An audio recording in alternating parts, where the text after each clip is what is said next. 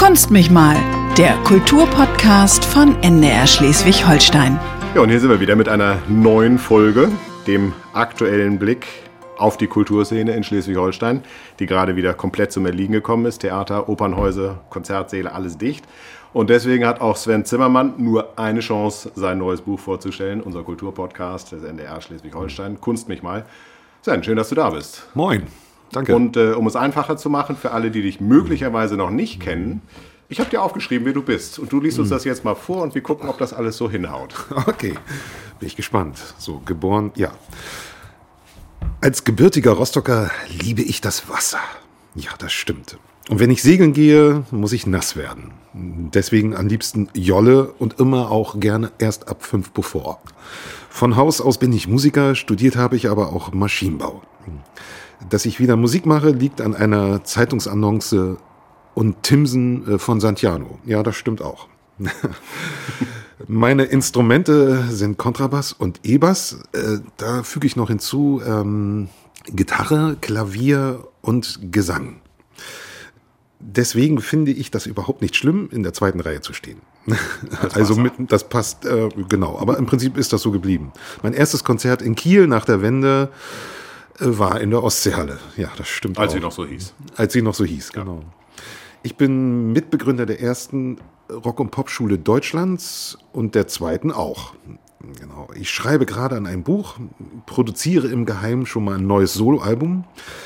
Und dass ich fotografiere, liegt daran, dass meine Frau, mit der ich seit über 30 Jahren zusammen bin, so toll malen kann. Ja, gibt noch mehrere Gründe, aber stimmt Auch auch. Obwohl ich in Heiligendamm in einer Villa direkt am Meer gewohnt habe, bin ich freiwillig nach Kiel gezogen. Ja, stimmt. Die Maueröffnung kam meinem Ausreiseantrag um einen Tag zuvor. Und Musiker zu sein, aber nicht auftreten zu dürfen, das habe ich vor 30 Jahren schon einmal erlebt. Und mein Geburtstag am 12.12. fand ich als Kind immer doof, weil er immer im Vorweihnachtsstress untergegangen ist. Das Ja, stimmt kommt, alles. kommt das alles so hin? Müssen Meine wir Güte. nichts korrigieren? Ja, das ist ja fast ein Stasi-Dossier hier. Also, Super. Oh, gibt's da eins? Ähm, Ich habe das tatsächlich äh, nie angefordert. Also gibt definitiv eins, ja. Ja. Nee, als Musiker war man ständig unter Beobachtung in der DDR. Man konnte eigentlich nur äh, ein Berufsverbot erlangen oder eine Ausweisung. Ne? Also Ja. das war ja das, was man mit Künstlern immer gerne gemacht hat. Ja. Und weil man ja doch eine gewisse Massenwirksamkeit hatte. Ne? Also ein Publikum hatte, wurde da schon genauer geguckt. Ne? Was haben die für Texte, was schreiben die? Also ich war öfter da im Büro und musste Rede und Antwort stehen. Ich wusste immer, wenn ich nach Hause komme und draußen steht der graue Lader vor der Tür, dann hieß es, ich muss wieder mal Sven Zimmermann antreten zum Rapport. Genau, ich muss wieder mal Rede und Antwort stehen. Als Künstler war man halt doch ständig unter Beobachtung. Wir werden äh, gleich noch mal ein bisschen über deine Vergangenheit sprechen. Ähm, du hast eben das Stichwort Berufsverbot genannt. Äh, jetzt zu Corona-Zeiten darfst du auch nicht spielen. Äh, kommen da Gefühle, Ideen, Erinnerungen an früher hoch oder kann man das deiner Meinung nach gar nicht vergleichen? So direkt kann man es nicht vergleichen. Ein Verbot aus politischen Gründen deckt sich nicht mit einem Verbot aus gesundheitlichen oder pandemischen Gründen. Ne? Also das, das muss man ganz klar trennen. Äh, es kommen natürlich Erinnerungen hoch, weil als damals die Mauer fiel, äh, waren wir gerade auf Tour und dann Wie hieß Sag- die Band? äh, Rosa Rock. Rosa Rock. Rosa Rock. Hatte aber nichts mit der Farbe rosa zu tun, sondern als wir uns als Schülerband gegründet hatten, äh, waren wir zweigeteilt in der Band. Es gab Rolling Stones Fan, Ro und Saga, die kanadische Band Saga. Und äh, dann haben wir gesagt, na gut, Saga und Ro, äh, Rolling Ro, Rosa. Komm, machen wir daraus. Ne? Rosa Rock. Genau. Ja, und dann waren wir gerade auf Tour und unser Gitarrist auf der Rückfahrt nach Rostock sagte er dann, Sven, das war's. Ich sag, was war's? Ja, das war's. Du wirst sehen, das ab jetzt war's das. Dann hab ich gesagt, warte mal ab, ne? Warte mal ab, erstmal Tee trinken. Und dann saßen wir im Proberaum und dann kam irgendwann Pille, unser Manager, rein und sagte, so, Jungs, äh, das war's. Ne? Und knallte uns den Kalender auf den Tisch und sagte, leer. Da ist nichts mehr. Jetzt, äh, als der erste Lockdown kam, war das nochmal diese Erinnerung, die bei mir hochkam. Ich Moment, stopp, das hatte ich doch schon mal. Also von einem Tag auf den anderen gesagt zu bekommen, das war's. Die erste Reaktion war tatsächlich, was mache ich jetzt? Ne? Also was habe ich damals getan? Welche Mechanismen haben sich bei Ja. mir entwickelt, um letztendlich zu überleben? Und da habe ich wahrscheinlich ein bisschen Vorsprung. Ne? So, weil ich wusste, wie gehe ich jetzt mit so einer Ja. Situation um? Du hast, äh, das auch das einer der Gründe, warum du hier bist, ein äh, Buch gemacht, muss man sagen. Es ist nicht nur geschrieben, sondern es ist vor allen Dingen fotografiert. Das heißt, übers Leben, Blumen und Applaus, ein Bildband der Kunstszene und Kulturszene zwischen Nordsee und Ostsee im Corona-Shutdown. Ein Zeitzeugnis aus Schleswig-Holstein. Was wolltest du damit erreichen? Oh, ich hoffe, wir haben genug Zeit. Leg los. Da muss man ganz früh ansetzen. Äh, Ich habe ja noch die Rockschule Russi, habe da ja noch ein bisschen Verantwortung für knapp 200 Schüler und 14 Lehrer. Und als äh, am Freitag der 13. so sich herauskristallisierte, da wird jetzt am Montag irgendwas passieren, und dann bekam ich am Sonntagabend den Erlass, ne, der am Montag dann veröffentlicht werden sollte. Und da habe ich dann gelesen und habe gesagt, Mensch, wo Musikschulen, Musikschulen, Musikschulen, Musikschulen. Ach, steht nichts, steht nichts, steht nichts. Und dann war die letzte oder vorletzte Seite in diesem PDF-Dokument stand dann, ja, unverzüglich ab Montag zu schließen sind auch des Weiteren Musikschulen, Bordelle, Swingerclubs, Saunen, also da war, war noch mehr. Und da habe ich so gedacht, Moment, das ist also der Freizeitbereich, super. Mm, Das fand ich nicht so lustig. Ich, ja, es wird gesendet, ich musste halt auch immer aufpassen, was man jetzt sagt, so, aber ich war halt auch ein bisschen, ein bisschen angenervt davon. Also man, man ist ein Schmuckstück, man wird gerne bemüht äh, für große Galas, für Bühnen, äh, für die Politik, für die Landespolitik, die dann natürlich äh, sich auch gerne schmückt mit Kunst und Kultur. Das war so der, der schmerzhafte Prozess, äh, den ich durchmachen musste, auf einmal zu merken, oha, jetzt bist du erstmal ganz hinten dran. Also tatsächlich so dieses Gefühl zu haben, ein nicht benötigtes Schmuckstück zu sein in so einer Zeit. Das konnte ich zum Anfang verstehen, weil zum Anfang ist natürlich alles andere wichtiger, aber so im Laufe der Wochen kam dann so diese Erkenntnis, nö. Also jetzt schaut auch noch mal bitte auf unsere große Szene hier in Schleswig-Holstein, auf diese Menschen, die sich wirklich um dieses Land auch kümmern, kulturell. Da seid ihr gerade dabei, etwas zu vergessen. Und da habe ich gedacht, gut, ich glaube, ich nehme jetzt meine Kamera, ich nehme mein Notizbuch, ich habe mein, mein äh, Telefonbuch genommen, habe gesagt, so, wen rufe ich jetzt an? Die interviewe ich, mit denen führe ich lange Gespräche, ich fotografiere sie ganz dicht, ganz nah, also wirklich mit Ausdruck. Und dann werde ich im Selbstverlag dieses Buch veröffentlichen und ich werde Daniel Günther, äh, Klaus Schlie und all unseren äh, Landespolitikern ein Exemplar schenken. Ne? Also gar nicht böse, nicht, nicht, nicht aus der Boshaftigkeit, sondern aus der Idee heraus, wenn mal wieder so eine Situation auftritt, denkt bitte an dieses Buch. Ne? Und an die Menschen, die da an die drin Menschen, stecken. die da drin stecken und vergesst uns nicht. Ja, es sind spannende Leute dabei. Über 50 äh, Künstlerinnen und Künstler aus der gesamten Kunstszene dabei. Also hier die Herren der Pommesgabel im Wacken, Holger Hübner, äh, Thomas Jensen sind dabei, äh, Andreas Waschkowski habe ich gesehen, den Chef hier von Opus aus der Showtechnikbranche. Dann aber auch äh, Platschnacker, Buchautor, Biobauer Matthias Stürwohl. Matthias, ja, genau. Schriftsteller Feridun Saimoglu, äh, Maya Mo, die Sängerin. Äh, war das tatsächlich einfach dein, dein Telefonbuch? Einmal Telefonbuch und dann ist ja, also äh, es gab für mich äh, ein paar Kriterien, also einmal die Geschlechterparität, ne, also Frauen, Männer, äh, dass da, also dass das irgendwie stimmig ist und dass man nicht das Gefühl hat, da sind nur Männer drin oder der kennt Fotograf- nur Kerls, der Zimmermann. Der kennt nur Kerle oder äh, es ist so, dass man sagt, oh guck mal, der nur die schönen Frauen hier. Ne? Ja. So, das sollte stimmen. Äh, Schleswig-Holstein ist groß. Äh, ich habe gesagt, gut, wir müssen in Nordfriesland anfangen und wo ist Süden, äh, Herzogtum Lauenburg, da muss ich dann aufhören. Was haben Sie dir denn erzählt? Wie ist denn die Stimmung bei dir so rübergekommen? Denn ihr habt ja über Corona, über die Auswirkungen gesprochen und das eben mit Menschen, die äh, wirklich hautnah damit zu kämpfen haben, bei denen es äh, um die Existenz geht bei vielen. Ja, ja. Ähm, ich habe mir eigentlich pro, pro Buchprotagonisten und Innen äh, immer so zwei Stunden Zeit genommen. Das soll jetzt nicht so eine Sache sein, hinfahren, hinsetzen, fotografieren, gib mir mal ein Zitat mit, tschüss. Ne, Ja. Sondern äh, wirklich eintauchen. Ja. wir haben, bevor wir überhaupt angefangen haben zu fotografieren, äh, haben wir meistens anderthalb Stunden Kaffee getrunken und geredet. Einfach über die Situation. Äh, und Wie ist die Stimmung? Die war, also zu der Zeit, ganz zum Anfang, war sie sehr gedrückt, sehr, sehr pessimistisch, sehr Angst war ein großes Thema, Perspektivlosigkeit war ein großes Thema, aber äh, das wandelte sich relativ schnell. Man, man merkte so langsam, jeder arrangiert sich mit der Situation, jeder findet sein Ventil, jeder findet auch neue Möglichkeiten des Ausdrucks nach draußen. Äh, auf einmal traten auch völlig andere, andere Themen in den Vordergrund. Und insofern hat mir das unglaublich viel Mut gemacht und ich glaube auch umgekehrt das Gespräch auch wieder vielen Mut gemacht, was meine große Hoffnung war mit dem Buch, eben uns zu vernetzen. Eben noch mehr zu vernetzen, weil Künstler dazu neigen, gerne Einzelkämpfer zu sein. Ne? Kannst du das Wort, das Thema Corona überhaupt noch hören? Ähm, ich finde es manchmal nämlich ganz schön nervig und anstrengend. Denke, oh Leute, es gibt auch noch was ja, anderes. aber so wegducken. Hm, Wegducken hilft auch nicht. Wegducken hilft nichts. Also für mich war die Chance dieses Virus und deswegen bin ich auch positiv und auch ein bisschen dankbar dafür, eben nochmal die Welt neu zu erblicken, Projekte anzugehen, die ich mich vorher niemals getraut hätte anzugehen, auch Entscheidungen zu treffen für mein Leben, die ich vorher hätte gar nicht treffen können. Also ich war ja über zehn Jahre bei Godewind. Ja.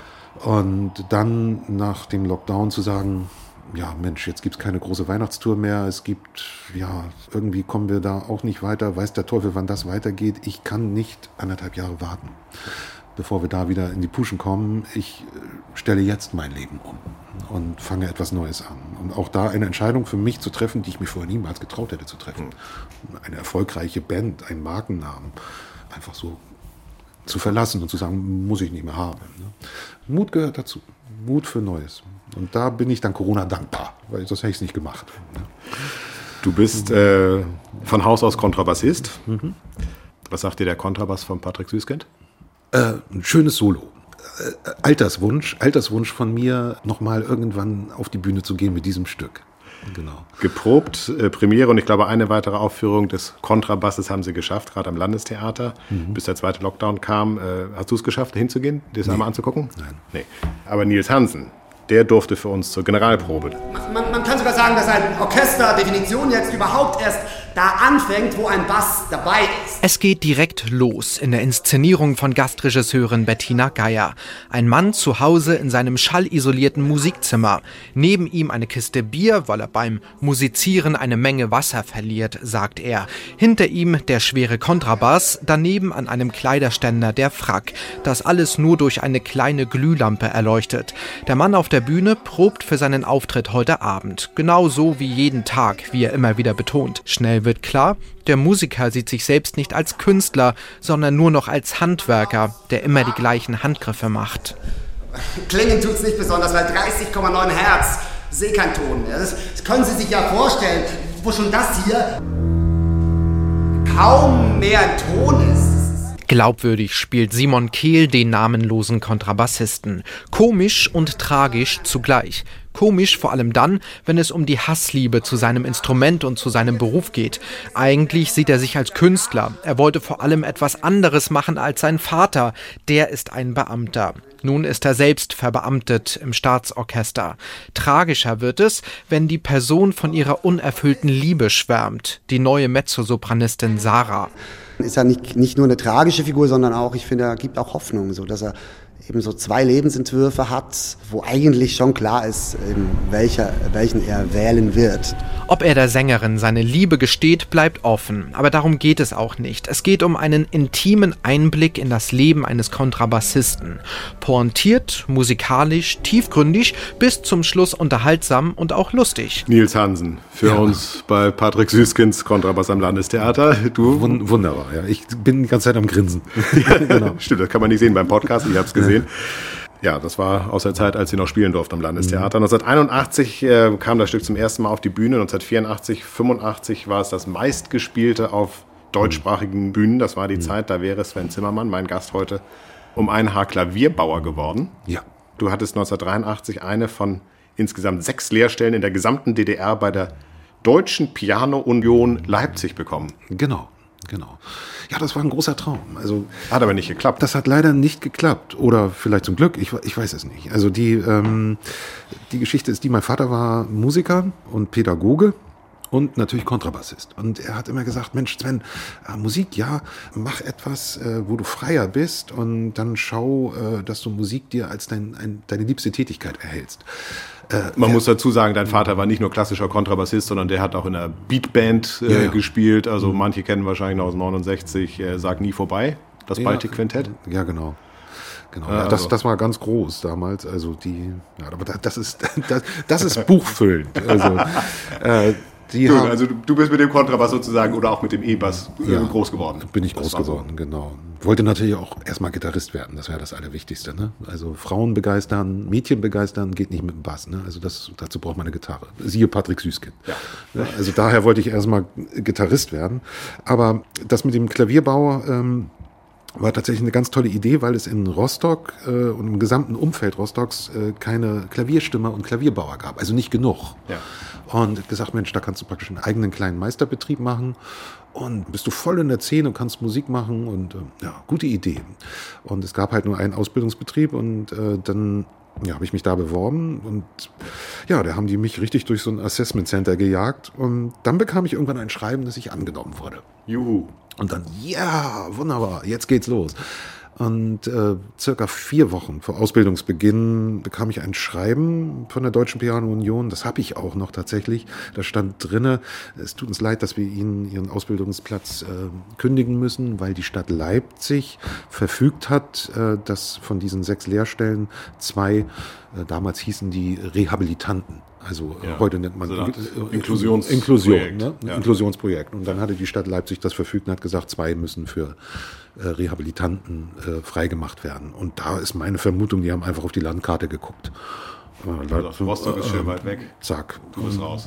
Und dann war ich raus. Und ich gesagt, na gut, dann, dann eben nicht. Ne? Also dann was anderes. Ne? Ja. Und dann äh, hast du Kontrabass studiert. Nee, tatsächlich erstmal nicht. Also es gab, es gab ja Lehrstellenpflicht in der DDR. Entweder Lehre oder Studium oder Armeelaufbahn oder irgendwas anderes. Aber man konnte jetzt nicht sagen, ich guck mal, was geht. Also musste ich so schnell wie möglich etwas finden. Und habe gesagt, ja, was mache ich denn jetzt? Was mache ich denn jetzt? Irgendwie muss ich, äh, ich, äh, ich äh, mache eine Maschinenbauerlehre.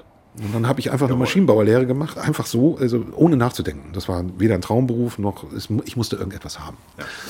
Und da hatte ich aber tatsächlich Glück, weil auch der Lehrbetrieb und der Lehrmeister, die kannten das Milieu, also Musik, weil einer der Auszubildenden dieses Betriebes, das Dieselmotorenwerk Rostock war das damals, war später Sänger der Baltics, also der Band meines Vaters. Und als der Lehrmeister mich sah und meinen Namen las, sagte er schon, ne, ja, ja, wieder so ein, so ein, so ein Musiker hier, ne?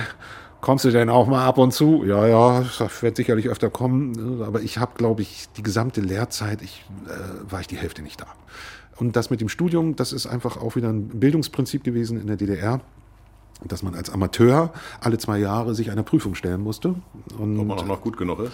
ob man gut genug ist und äh, danach wurde dann auch das Honorar eingestuft. Ach so, es gab ja. also eine feste Honorartabelle für Ja. Musiker und dann Von es, wegen ni- nichts von wegen gut rumgehen lassen. Genau, ne? also der Veranstalter musste praktisch dieses Honorar zahlen und man hatte dann einen Ausweis, da stand drin, äh, Herr Zimmermann ist berechtigt, 8,50 Mark die Stunde plus Konzertzuschlag plus Anlagengeld, Notengeld äh, zu erhalten.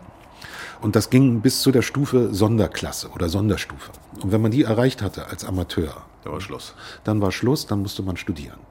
Also um dann das beruflich machen zu können. Und wir waren relativ schnell dabei. Ich glaube, wir waren 17,5, da hatten wir die Sonderstufe. Wir waren die jüngste Band der DDR mit diesem Prädikat. Und dann haben wir uns alle geschlossen am Wagner Konservatorium in Rostock eingeschrieben und äh, haben dann da losgelegt. Ab da war dann die musikalische Karriere geebnet. Ne? Aber vorher habe ich tatsächlich noch einen richtigen, richtigen handfesten Werftberuf. Ne? So, Also ich kann auch noch mit Öl und, und äh, ich kenne das noch, ölige Hände. Machst, machst du immer noch? Schraubst du an deinen gar Autos? nicht, nee, gar nicht irgendwie? mehr. Gar nicht mehr. Aber ich, ich kenne halt das Milieu und das ist, äh, hilft mir auch, äh, positiv zu denken. Also nicht so der Künstler zu sein, der immer schon Künstler war. Du hast wie jeder Gast hier bei Kunst mich mal die Aufgabe gekriegt, irgendwas mitzubringen, das für dich ganz persönlich Hm. einen künstlerischen Wert hat, so nennen wir das. Das kann für jeden anderen Kitsch oder auch Schrott sein. Dir soll es was bedeuten. Was hast du mitgebracht? Ich habe eine, eine Radierung, würde ich das nicht sagen. Also es ist ein, im Prinzip eine Federzeichnung. Schwarz-Weiß? Ja, schwarz-weiß, sehr alt. Äh, ich guck mal hinten auf den Stempel Brandenburg Havel. Das ist von, das muss ausgehendes 19. Jahrhundert sein. Das Bild ist von einem Dr. Stefan. Ach nee, hier steht's, Weltbekannt. genau, nee, hier steht's 1931. 1931. Ähm, mein Vater sagte mir, das ist das Original und die Kopie hängt im Märkischen Museum. Ach, also, Ja, also ähm, die- das Original drauf zu sehen ist, äh, das kann man im Podcast, das müssen wir jetzt äh, einmal kurz beschreiben, ein Radfahrer in einer Mondnacht mit einem Kontrabass auf dem Rücken, der Genau. irgendwo zwischen Baum und äh, Busch einen, äh, ja, ich würde mal sagen, Feldweg lang fährt. Genau, genau. Und äh, dieser Dr. Stefan ist ein sehr bekannter Maler gewesen. Das ist so ein Familienerbstück, weil dieses Bild meinen Großvater zeigt. Ach, Ja, also das ist hinterm Kontrabass sozusagen nicht zu sehen. hinterm Kontrabass nicht zu sehen, weil äh, es damals noch also es wurde Hausmusik gemacht. Und äh, so in dieser, in dieser gehobenen äh, Advokaten, Aristokraten äh, Szene hat man sich halt getroffen und sich verabredet zum gemeinsamen Musikmachen. Also mein Großvater ist dann immer mit dem Kontrabass auf dem Rücken losgefahren, also mit seinem Fahrrad und ist dann eine Stadt weitergefahren. Da war dann Dr. Stefan, der spielte Klavier und dann kam aus dem anderen Ort noch jemand dazu mit dem Cello und dann wurde musiziert. Und dieser Dr. Stefan hat aus Dank, wozu, wahrscheinlich war es ein Geburtstagsgeschenk, äh, dieses Bild gemacht für Mhm. meinen Großvater. Und das hängt Aber jetzt bei dir im, das- im Studio oder wo Nee, das hängt oben im Wohnzimmer bei mir. Ähm, Das ist also, müsste man mal neu machen, neues Passepartout. Und, aber es ist halt noch die Widmung ne, und auch, äh, also wirklich noch so von 1931. Stark. Exklusive Einblicke hier im Podcast. Ja, und wahrscheinlich hat es mich intuitiv beeinflusst. Aber es ist dann so, dass ähm, diese Familiengeschichte sehr weit zurückreicht. Also bis hin zu meinem Urgroßvater, der war Husarentrompeter im Husarenregiment, also auch schon Musiker. Dass man denkt, so Mensch, das waren ja dann doch ganz viele. Und die Krux ist, mein Sohn wird bald 19, ist auch Bassist. Jawohl. Also irgendwie läuft alles richtig. Ich wollte gerade sagen, hast du nicht, nicht viel verkehrt gemacht. Bratscher hätte vielleicht noch werden können. Nee, oh, um Gottes Willen, nein, nein, Ey, nein, nein. ey, vorsichtig. Kein, kein, keine Bratscherwitze jetzt. Nee, genau. Nein, keine Bratscherwitze. Der November ist der Monat, in dem kulturell jetzt so gut wie gar nichts geht. Lockdown reloaded sozusagen, 2.0. In der Kulturszene sind sie geschockt. Ich habe unter anderem mit Kiels Generalintendant Daniel Karasek gesprochen und der ist fassungslos. Die Entscheidung äh, der Bundesregierung und der Länder hat uns, ähm, muss ich schon sagen, sehr kalt erwischt, sehr unerwartet erwischt in dieser drastischen Form, weil wir über die ganzen Monate uns da viele Gedanken gemacht haben und, glaube ich, auch sehr gute und erfolgreiche Lösungen gefunden haben, wie Menschen sicher und ohne Angst äh, zusammenkommen können. Und da sind wir im Augenblick, muss man sagen, tatsächlich ziemlich enttäuscht, auf diese Weise dann übergangen worden zu sein. Kiels Generalintendant Daniel Karasek, äh, nicht nur am Kieler Theater, an äh, unseren Museen, Galerien, Veranstaltungslocations. Äh, die haben ja mit viel Mühe zum Teil wirklich hervorragende Hygienekonzepte entwickelt. Die haben ermöglicht den Menschen unter doch verhältnismäßig sicheren Bedingungen, sage ich mal, Kunst und Kultur genießen zu können, müssen jetzt dicht machen, haben dicht machen müssen. Wie weit reicht da dein Verständnis? Nicht weit. Also nicht, nicht wirklich weit. Ähm, Ich merke, dass Herr Karasek da schon mit gebremstem Schaum spricht. Ja, Ich glaube, Er hätte könnte- anderes sagen wollen, wenn kein Mikrofon dabei Genau, gewesen wäre. Und das geht momentan vielen so. Wir haben tatsächlich äh, diese Szene, ne, ich nenne sie mal ganz breit und groß, das kulturelle Leben in unserem Bundesland, äh, diese Szene ist eine der Szenen, die oder generell in ganz Deutschland, die tatsächlich diesen Lockdown ja auch mitgetragen haben. Ne? Und auch das Verständnis sehr weit dafür aufgebracht haben, dass das notwendig ist. Ne? Diese Schutzmaßnahmen. Es gab in unserer Szene nicht einen, der das angezweifelt hat. Es gab immer ein grundsätzliches Verständnis und die ungebremste Bereitschaft, alles dafür zu tun, bestmögliche Bedingungen zu schaffen. Und es wurde unglaublich viel Zeit, Geld, unglaublich viele Konzepte dort reingesteckt, mit dem Ergebnis, dass man auch relativ schnell gesehen hat, äh, dass eine Ansteckung und eine Verbreitung in kulturellen Einrichtungen nicht stattfindet. Also das ist ja auch evidenzbasiert. So, und da hätten wir uns, glaube ich, alle gewünscht, dass man nicht mit dem Rasenmäher rübergegangen wäre, sondern gesagt hätte, gut, äh, was ist denn jetzt wirklich gefährlich, was äh, macht wirklich Probleme und da nochmal dezidierter zu schauen ne? und zu sagen, nein, also ein Theater ist kein Ort, wo sich Menschen anstecken, eher das Fitnesscenter. Also wo passiert es dann wirklich? Darüber gibt es mittlerweile Daten und da hätte ich mir eine feinere Herangehensweise gewünscht. Das ist das Erste, deswegen geht mein Verständnis da nicht so weit. Und dann diese schnelle Entscheidung. Das bricht halt vielen das Genick, weil man nicht mehr Zeit hat, in irgendeiner Weise noch auf irgendetwas zu reagieren. Und das spielt dann zusammen mit einer gewissen Müdigkeit, die dann irgendwann kommt. Eine sagte ja in dem Buch, auch jetzt ein Corona-Konzept umzusetzen und sich darüber Gedanken zu machen, wie kriegen wir das hier am Leben erhalten oder wie können wir auch etwas besser machen und weitermachen, fordert unglaublich viel Energie. Da ist unglaublich viel Arbeit von ganz vielen Menschen drinne. Man backt also einen riesen Kuchen ne, mit ganz vielen Menschen und über einen ganz langen Zeitraum. Und ja, und dann wird einfach gesagt, so, nö, der Backofen ist jetzt kaputt. Ab heute, zack, geht nicht mehr. So, und dann fängt man eigentlich wieder von vorne an. Also es ist nicht so, dass wir jetzt im November mal kurz innehalten und im Dezember geht's wieder los. Nein, es ist praktisch nochmal wieder ein Beginn. Und irgendwann ist auch mal die Energie weg, die Kreativität weg. Irgendwann will man, kann man nicht mehr. Also ich merke in mir selber, ich bin positiv, aber ich bin, also nicht positiv getestet, sondern ich bin äh, ein positiver Mensch. Aber ich merke, dass ich müde werde.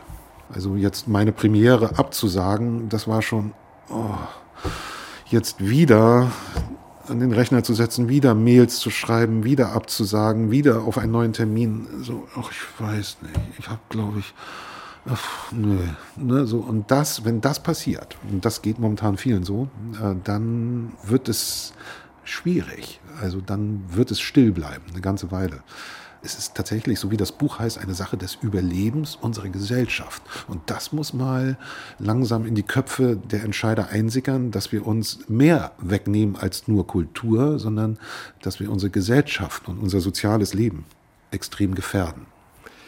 Das ist jetzt eigentlich die Stelle im Podcast, in der ich dich nach deinen Empfehlungen fragen würde. Wo sollen wir hin? Was äh, angucken, was anhören? Ausstellung, Konzert, Lesung, Slam? Äh, ist nichts, oder? Nee, also jetzt äh, keine Empfehlung, du hast auch keinen Geheimtipp. Nein, kein Geheimtipp. Also ich, ich kann nur sagen, was ich geplant habe. Am 8. Dezember, so Corona will, nicht so Gott will, sondern so, so Corona, Corona will, ähm, werde ich die Vernissage nachholen in, in Rendsburg im Kinocenter. Das Buch vorstellen? Das, das Buch vorstellen, genau. Mhm. Und am 13. Dezember, das ist ein Sonntag, dann die erste öffentliche Veranstaltung zu diesem Buch machen. Und dann ist für mich das Jahr zu Ende. Ja. Mehr habe ich nicht geplant. Ich habe tatsächlich eine Premiere gefunden, die, die stattfinden wird in diesem äh, Lockdown-Monat. Golem 24143 ist ein Theaterstück, bei dem wir das Geschehen von zu Hause aus steuern können. Also ah, okay. es verlagert sich sozusagen alles irgendwie ins Netz. Wir brauchen eine Internetverbindung, ein Mobiltelefon und müssen dann einem Erinnerungslosen äh, helfen, sich selbst zu finden. Und mhm. es ist eben die Frage, ob man das am Ende dann auch hinkriegt als mhm. Zuschauer. Dann wird dann plötzlich also Teil mhm. dieses Theaterstücks. Ja, aber das sind auch Formate, die sind interessant, die sind spannend. Aber aus der Not. Entstanden. Aus der Not und die können auch bestimmte Sparten und Segmente füllen irgendwann. Ne? Auch ja. in Nach-Corona-Zeiten wäre das ein spannendes Thema. Aber Kultur, also Kultur, wenn man sich die Definition für Kultur anguckt, ne, Kultur ist ja nicht nur Kultur im Sinne von Malerei und Musik und Schauspiel, sondern Kultur ist ja alles das, wo Menschen zusammenkommen. Und das ist das Entscheidende. Menschen zusammenkommen und etwas zusammen erleben. Das kann Fankultur sein, das kann der Kulturbeutel sein. Ne? Also es gibt ja diesen, diesen ja. großen Kneipenkultur. Ne? Ja. Also Kultur ist letztendlich ein großer Sammelbegriff und das steht auf dem Spiel. Also Menschen zusammenbringen und mit ihnen etwas äh, zusammen erleben und das kriegt man übers Netz nicht hin. Das ist EDV-technisch nicht zu regeln. Geht nicht. Wie stressfest bist du? Nicht mehr so stressfest. Nicht. Denn äh, auch das ist Teil äh, dieses Podcasts, der Stresstest. Okay. Mit unserem Gast. Äh, als Fotograf bist du immer auf der Suche nach Bildern. Ich habe dir eins mitgebracht, das heißt, ich habe dir zwei mitgebracht. Äh, deine Aufgabe, und das ist der Stresstest, ist wie früher in der Schule, Bildbeschreibung. Ja. Dieses Bild hängt im, äh, im Louvre. Ähm, Ey, das ist keine Beschreibung. Ich will wissen, was ich sehe. Ach so, genau. Ach, nicht umschreiben. Nicht umschreiben.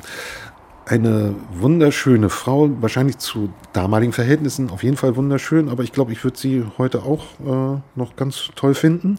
Äh, das Faszinierende an diesem Bild ist, egal wie ich es halte, die Augen verfolgen mich. Sie verfolgen mich immer. Und das ist das Geniale an diesem Bild. Und es wird auch immer wieder zitiert, dieses Bild, wenn es darum geht, den sogenannten Blick zu beschreiben. Ich glaube, da sind die meisten drauf gekommen. Das ist tatsächlich die, es ist die Mona Lisa, Leonardo da Vinci. Genau. Ähm, wenn wir in Schleswig-Holstein bleiben, ich habe hier das Bild einer Bronze, die bei uns in Schleswig-Holstein steht. Okay. Aufgabe Teil 2. Du kriegst noch mal 30 Sekunden, diese Bronze so zu beschreiben, dass wir sie äh, zumindest dann wieder erkennen, wenn wir das nächste Mal in Kappeln sind. Da ist sie nämlich. Gut. Ich beschreibe es mal so. Ähm, die äh, Bronze zeigt einen, einen einen alten Mann, wahrscheinlich ein Fischer oder sehr wahrscheinlich sogar ein Fischer. Äh, so, er hat seinen Fang angelandet, sitzt jetzt in seinem Boot und hat die Kiste mit den Fischen neben sich stehen und möchte wahrscheinlich jetzt diese Fische sortieren, sauber machen, poolen. Oder vielleicht hat er sie sogar schon geräuchert und verpackt sie jetzt in dieser Kiste. Das ist nicht genau zu erkennen, aber es macht in diesem Kontext auch mit diesem Licht und äh, dass man weiß, da ist Wasser in der Nähe und dieser Bart, dieser ausdrucksstarke Bart, der sich übrigens fast, der sieht so ähnlich aus wie meiner, so ein bisschen spitz, dann diese Schippermütze. Ich kriege schon wieder Hunger auf Fischbrötchen. Kennst du die Bronze? Nein, kenne ich nicht. Sitzender Fischer heißt sie, ist von Jörg Plickert aus Bredenbeek, einer der großen Bildhauer des Landes. Äh, seit ungefähr 20 Jahren sitzt dieser Fischer im Kappelner Hafen. Also in Kappeln, wenn sie alle gesagt oh, klar, habe ich sofort erkannt. Mhm. Äh, ist beliebtes Fotomotiv. Wäre das auch ein Fotomotiv für dich? Nein. Weil? Äh, ich habe einen künstlerischen Anspruch an die Fotografie, eine Plastik zu fotografieren, also die Kunst äh, in der Kunst zu fotografieren, äh, ist für mich kein spannendes Thema. Etwas, was schon tausendmal fotografiert wurde, ne, was in tausend Variationen irgendwie existiert, ist für mich so ein bisschen verbrannt. Okay. Also, also ich bin dann immer auf der Suche nach, nach den Details. Also es, sagen wir mal so, es wäre eher dann spannend, sich ein Detail dort rauszusuchen und zu sagen, was gibt es hier an speziellen Strukturen? Vielleicht dem Künstler gerechter zu werden und zu sagen, dieses zerfranste Ohr sich mal genauer anzugucken und das zu fotografieren und daraus dann auch wieder eine Kunst zu machen, zu sagen, was ist das? Ne? Ja. Entdecke. Ne? Aber so wäre es jetzt kein Motiv für mich. Okay. Nein. Zum Schluss unseres Podcasts die Frage an dich, ähm, was du noch zu sagen hättest. Ähm, magst du mir mal das Buch geben? Ja. Also ich habe den Spruch nicht mehr im Kopf, aber ich habe ein, zwei, zwei Sprüche. Ein Spruch, der mich mein Leben lang begleitet hat und ein, ein Aufruf an alle hier in Schleswig-Holstein. Also der Spruch, der mich begleitet hat und den ich abschließend auch sagen möchte, ist ein Satz von Charlie Chaplin. Er hat gesagt, wir brauchen uns nicht vor Auseinandersetzungen, Konflikten und Problemen mit uns selbst und anderen fürchten. Denn sogar Sterne knallen aneinander und aufeinander. Und es entstehen immer neue Welten.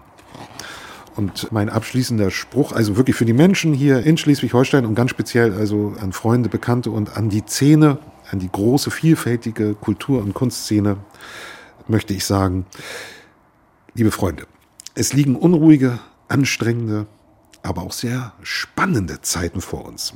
Die gute Nachricht, wir sind zusammen betroffen. Lasst uns also auch zusammenstehen und alle zusammen handeln. Sven Zimmermann. Sven Zimmermann. Im Danke. Kulturpodcast des NDR Schleswig-Holstein. Kunst mich mal. Äh, tausend Dank für deinen Besuch.